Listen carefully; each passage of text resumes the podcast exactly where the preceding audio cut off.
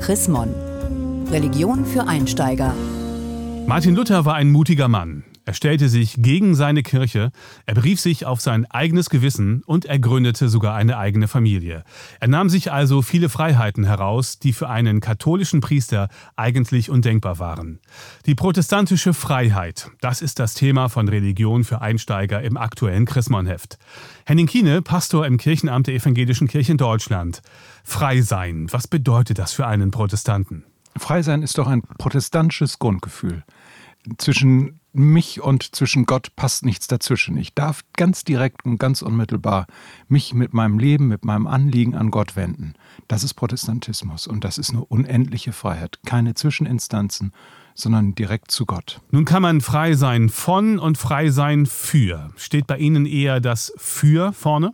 Frei für Gott, frei für meinen Nächsten, frei für mich selbst. Das ist Protestantismus. Jetzt kommt aber ein kleines Aber. Äh, Martin Luther sagt immer, was Christum treibet, das ist die Mitte der Schrift. Das gehört natürlich zur Freiheit auch mit dazu, dass ich weiß, dass es eine Bindung gibt, die an Gott über die Schrift führt.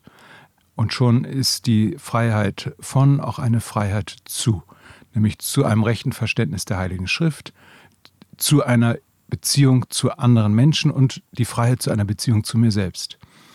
Insofern liegt die philosophische Freiheitsdiskussion und das, was sich aus der Bibel und aus dem Protestantismus ergibt, ganz dicht beieinander. Warum ist es meistens einfacher zu definieren, wovon man frei ist, als wofür?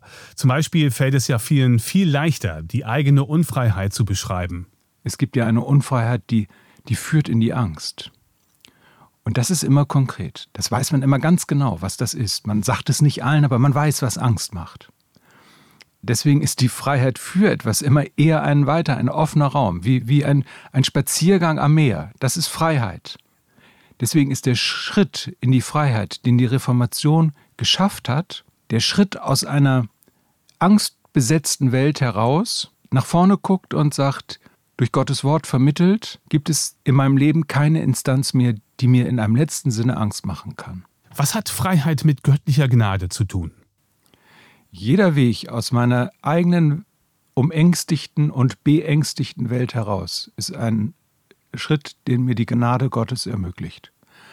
Auch dann, wenn ich Gott und Gnade gar nicht kenne. Das Gefühl der Freiheit ist ein Geschenk Gottes. Nun ist es ja aber auch so, dass viele individuelle Freiheiten, die für uns heute ganz selbstverständlich sind, gegen die Kirche durchgesetzt werden mussten.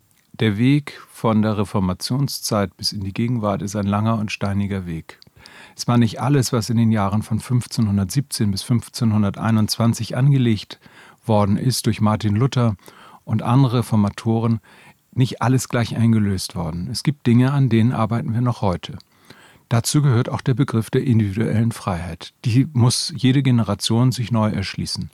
Und die Kirche ist hier nicht besser als ihre eigene Geschichte. Ich glaube, auch das muss die Kirche der Reformation nicht sein. Die Kirche der Reformation hat sich als lernende Kirche von Anfang an verstanden und es ist bis heute. Vielen Dank, Henning Kiene, Pastor im Kirchenamt der EKD in Hannover zur Chrismon-Frage.